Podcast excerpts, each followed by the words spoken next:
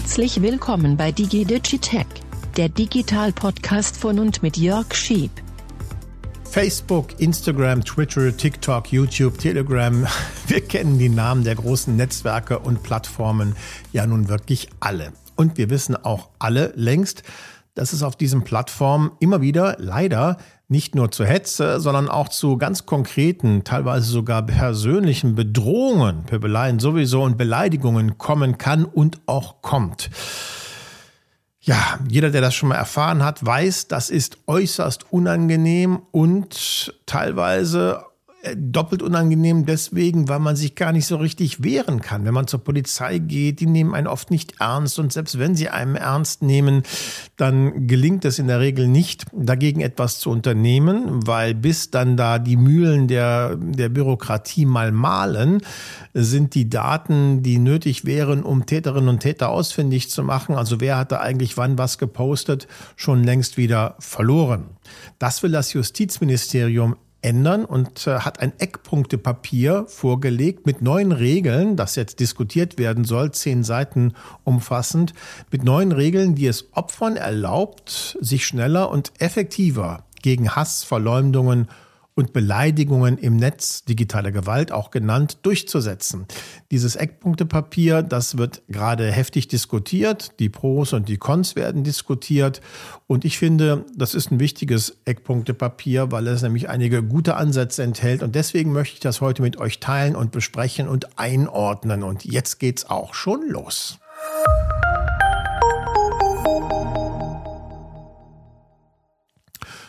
So, also schön, dass ihr wieder da seid und äh, mit mir mal dieses Eckpunktepapier anschauen wollt. Bundesjustizminister Buschmann hat es vor einigen Tagen vorgestellt, ist jetzt kein umfassendes Eckpunktepapier, zehn Seiten nur, aber es sind wirklich interessante Punkte drin. Man kann es so zusammenfassen, das Justizministerium möchte die Rechte von Menschen stärken, die im Netz Anfeindungen, Gewalt und Gewaltandrohungen ertragen müssen sei es in sozialen Netzwerken und damit öffentlich, zum Beispiel durch Postings oder aber auch auf Messenger-Diensten. Das gibt es ja schließlich auch, dass man per Telegram, WhatsApp oder Instagram oder wo auch immer man unterwegs ist, bedroht wird, one-on-one. -on -one. Also es gibt diese Pöbeleien und Bedrohungen und äh, Beleidigungen öffentlich in sozialen Netzwerken und es gibt diese Bedrohungen, die ganz individuell auf einen zugeschnitten sind, die man dann per Messenger bekommt. Diese Bereiche sollen beide abgedeckt werden.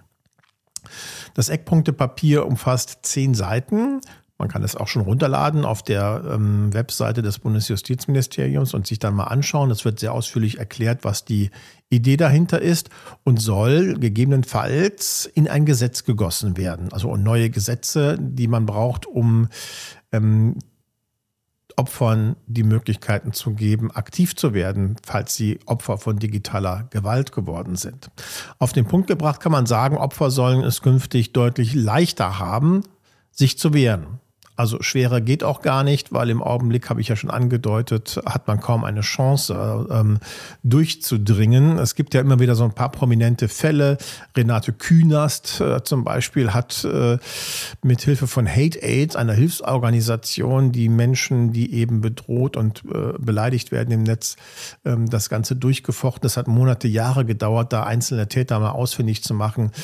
Normalerweise klappt es nicht, also oder viel zu oft klappt es nicht, dass man die Täter ausfindig macht, weil wir haben keine Vorratsdatenspeicherung, die Daten sind nicht da und dann weiß man nicht, wer es gewesen ist. Allerdings wird man sich über Gerichte helfen lassen müssen. Das wird dann so ablaufen, ähm, dass man sich einen Anwalt nimmt, eine Anwältin und der Anwalt geht dann an ein Landgericht und kann dann einen richterlichen, eine richterliche Anordnung erwirken um dann Netzbetreiber, soziale Netzwerke und Messenger-Dienste anzusprechen und dazu zu verdonnern, die nötigen Daten herauszugeben. Denn das ist der Unterschied zu jetzt, dass diese neuen Regeln vorsehen, dass Netzbetreiber, soziale Netzwerke und Messenger-Dienste dann verpflichtet wären, auf Anordnung eines Gerichts, auf richterliche Anordnung und auch nur dann, die IP-Adressen und einige andere Daten eines Kontos herauszugeben und das zeitnah über das gedroht oder belästigt wurde.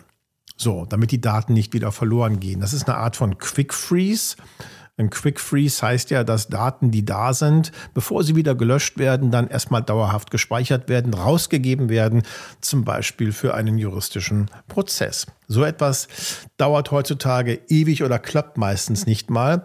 Und das soll sich eben ändern äh, durch diese neuen Regeln, die das Bundesjustizministerium sich da äh, ausgedacht hat. Wichtigste Verschärfung ist aber, und das ist auch durchaus so geplant, dass der Gesetzgeber sogar eine Kontosperrung anordnen können soll bei Wiederholungstätern. Also wenn jemand regelmäßig über sein Twitter, Facebook, Instagram-Account andere Menschen bedroht, dann soll es möglich sein, dass ein Richter anordnen kann, dass das Konto sogar gesperrt wird, zumindest zeitweise gesperrt wird. Zwar auch mit, es gibt Verfahren, die da vorgesehen sind, dass man erst eine Warnung bekommt und eine Anhörung und so weiter. Es wird jetzt nicht von jetzt auf gleich passieren, aber zumindest mal hat man sich einen Weg überlegt, dass man da auch mal eine Grenze zieht und sagt, äh, jetzt ist erstmal Schluss, das Konto wird jetzt öffentlich von, also von richterlicher Seite angeordnet geschlossen. Das sollen aber nicht etwa nur Facebook, Twitter und Co betreffen und auch entscheiden, wie bislang, sondern auf richterliche Anordnung auch ähm, Messenger-Dienste. Das ist neu. Und äh, das haben Verbände schon lange gefordert, dass es in diese Richtung geht. Aber wenn oft keine IP-Adresse vorliegt, wie ich ja schon erwähnt habe, man also den Verursacher nicht darüber ermitteln kann, laufen solche äh, Ermittlungen dann oder solche Anordnungen dann nicht ins Leere, könnte man sich fragen. Das ist ein interessanter Punkt. Das Papier sieht Regelungen vor, ähm, die sich eben, ich habe es schon schon angedeutet, als Quick-Freeze-Verfahren deuten lassen. Das bedeutet, Online-Anbieter sollen bei konkreten Verdachtsfällen auf richterliche Anordnung vorsorglich personenbezogene Daten und nicht nur die IP-Adresse speichern, falls diese Daten später zur Verfolgung von Delikten benötigt werden. Das ist ein großer, großer Fortschritt zu jetzt, wo das eben nicht passiert und wo diese Daten fehlen. Anordnen könnten das dem Papier zufolge aber nur die Landgerichte und da die entsprechenden Richter auf Antrag natürlich. Also im Einzelfall, Einzelfallentscheidung. Das ist keine massenweise Speicherung von Daten, das muss man ganz klar schon mal sagen. Da wir eben keine Vorratsdatenspeicherung in Deutschland und Europa haben, wäre das quasi eine datenschutzkonforme Lösung. Nur im kon konkreten Verdachtsfall werden dann einige Verkehrsdaten dauerhaft gespeichert, damit sie nicht wieder verloren gehen können. Das wird in der Branche als Quick Freeze bezeichnet, als schnelles Einfrieren und ist eine gute Alternative, eine sehr gute Alternative sogar zum, äh, zur Vorratsdatenspeicherung, wo ja im Bauschenbogen von allen Menschen Daten gespeichert werden, Missbrauch äh, nicht auszuschließen. Wie würde das konkret für einen Betroffenen ablaufen? Das wollt ihr sicher wissen. Also Betroffene von mutmaßlichen Straftaten wie Beleidigung, Verleumdung oder Bedrohung müssten sich hierzu zuerst einen Anwalt nehmen und könnten sich dann mit dessen Hilfe direkt an das zuständige Landgericht wenden. Die ordnen dann gegebenenfalls an, dass Provider und oder Betreiber die nötigen Daten speichern, also quick freezen und nicht wie sonst löschen und dann auch herausgeben. Und dann kann man zivilrechtlich, strafrechtliche Maßnahmen ergreifen, hat dann aber eben auch die Kontaktdaten und weiß, mit wem man es zu tun hat. Und das ist ja nun mal wichtig, um überhaupt sich wehren zu können. Wie werden diese Vorschläge aufgenommen, fragt man sich da. Die Reaktionen fallen naturgemäß sehr unterschiedlich aus. Begrüßt wird die Entwicklung von der Gesellschaft für Freiheitsrechte und der Initiative Hate Aid. Die ist bekannt und ist ein toller Verein, auch mit vielen Juristen. Und dieser, dieser Verein hilft vielen Betroffenen dabei, die im Netz in einem unerträglichen Maße schon bedroht wurden oder beleidigt oder gedemütigt werden. Dieses, dieser Verband Hate Aid begrüßt diese, dieses Eckpunktepapier und hat auch einige Forderungen schon in der Vergangenheit aufgestellt, die jetzt hier aufgegriffen werden, zum Beispiel auch das Sperren von Konten bei Mehrfachtätern. Vor allem Hate Aid weist aber darauf hin, dass es problematisch ist, dass Gerichte erst aktiv werden können, wenn eine Täterin oder ein Täter mehrfach über einen Account aktiv gewesen sein muss. Das zieht Leid mitunter in die Länge, argumentiert Hate Aid. Außerdem würde die neue Regelung wie derzeit geplant erst dann greifen, wenn über ein Profil, über ein Social Media Profil mehrfach dieselbe Person attackiert wurde. Accounts, die ihren Hass oder ihre, ihre, ihren Unmut, ihre Wut auf verschiedene Opfer verteilen, oder Volksverhetzung betreiben oder jeden auch nur einmal kontaktieren oder einmal demütigen oder einmal beleidigen, die wären davon erstmal nicht betroffen. Und da fragt man sich natürlich in der Tat, warum ist das so?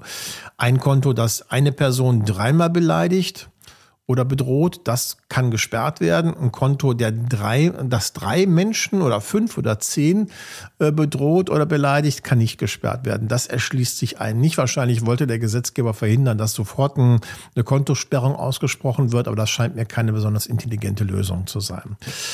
Das sind nach meiner Ansicht wirklich sehr zutreffende Argumente, die Hate Aid da vorbringt. Wenn jemand weiß, dass seinem Account nichts passieren kann, wenn er eine Person nur einmal hart angeht, beleidigt zum Beispiel, belässt er es womöglich dabei und zieht dann weiter zur nächsten Person. Das kann ja keine Lösung sein. Also hier müsste wirklich meiner Ansicht nach nachjustiert werden. Straftat ist und bleibt nun mal Straftat. Wieso warten, bis jemand zum Wiederholungstäter wird, frage ich mich. Und da sind wir auch schon bei der Einordnung. Ähm, Geht es in die richtige Richtung oder ist es ein Fehlschlag? Ich finde es begrüßenswert, dass sich in diesem Bereich endlich mal was tut, dass da was in Bewegung kommt, denn es ist ja ein unhaltbarer Zustand, dass viele Menschen meinen, sie könnten im Netz so ziemlich alles ungestraft tun. Und sie werden dann auch von der Realität auch noch bestätigt, denn in der Regel, in aller Regel wird man nicht bestraft. Man wird nicht, man wird nicht ermittelt, es wird, es wird nicht ermittelt, man wird nicht ermittelt und Strafen kommen schon gar nicht. Das Risiko ist wirklich verschwindend gering. Also ich finde, was im normalen Alltag strafrechtlich relevant ist, das sollte auch im Netz strafrechtlich relevant sein. Eine Beleidigung in der Kneipe, die jeder mitbekommt, die wird verfolgt, wenn jemand Anzeige erstattet, online aber nicht, das kann ja einfach nicht sein. Es wird jetzt natürlich Diskussionen geben, ob es gut ist, dass auch Messenger wie WhatsApp zum Beispiel unter diese Anforderungen gestellt werden, weil ja dann auch da möglicherweise Daten ermittelt werden. Das wird diskutiert und auch kritisiert. Ich denke aber schon, dass es richtig ist, denn darüber lässt sich schließlich auch bedrohen und beleidigen. Warum sollte man das aussparen? Eine Accountsperre kann im Einzelfall natürlich für jemanden ärgerlich sein, erst recht, wenn sie zu Unrecht ausgesprochen wird. Aber wenn ein Richter, eine Richterin das anordnet, ist das Risiko deutlich geringer, als wenn, ähm, wenn soziale Netzwerke solche Kontosperren einfach mal durchführen. Vielleicht kümmert es aber auch viele nicht, wenn ein Konto gesperrt wird, da machen sie einfach ein neues auf. Also es gibt natürlich schon noch eine Menge Wenns und Abers, ähm, aber das Gesetz kann nur dann wirklich effektiv sein, wenn gleichzeitig auch strafrechtliche Konsequenzen erfolgen, drohen und dann auch durchgezogen werden.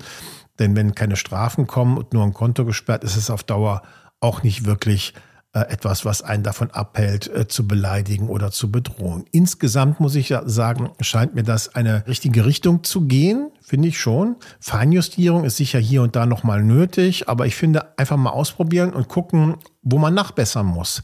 Denn besser als jetzt wäre es dann auf alle Fälle. Und wenn irgendwo man merkt, es greift nicht genug oder es betrifft so viele, die eigentlich äh, sich nichts haben zu Schulden kommen lassen, muss man eben nochmal nachjustieren.